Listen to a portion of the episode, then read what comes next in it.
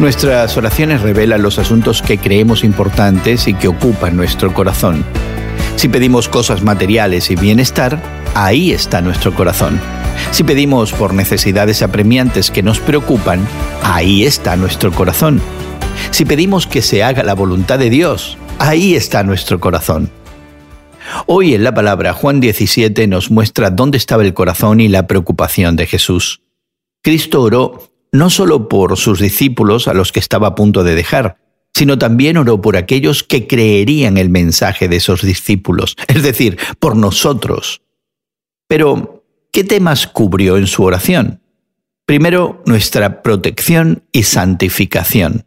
Cristo pidió a Dios que nos protegiera del maligno, pidió que seamos santificados creciendo a su semejanza, pasando tiempo siguiendo su palabra de verdad. En segundo lugar, Jesús oró por la unidad como Cristo estaba unido al Padre Celestial. Y aquí el texto pone sobre nosotros toda la responsabilidad de esa unidad. Esta unidad que describe Cristo se refleja en la naturaleza de la Iglesia, formada por muchos miembros diferentes, unidos entre sí por el Espíritu Santo.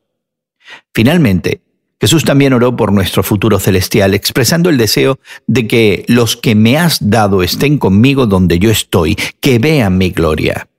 Y es que somos muy valiosos para Dios. Incluso poco antes del tremendo sufrimiento que se le avecinaba y el increíble sacrificio que tendría que hacer, Jesucristo estaba pensando en ti. Qué grande es ese amor. Hoy en la Palabra es una nueva forma de estudiar la Biblia cada día. Encuentra Hoy en la Palabra en tu plataforma de podcast favorita.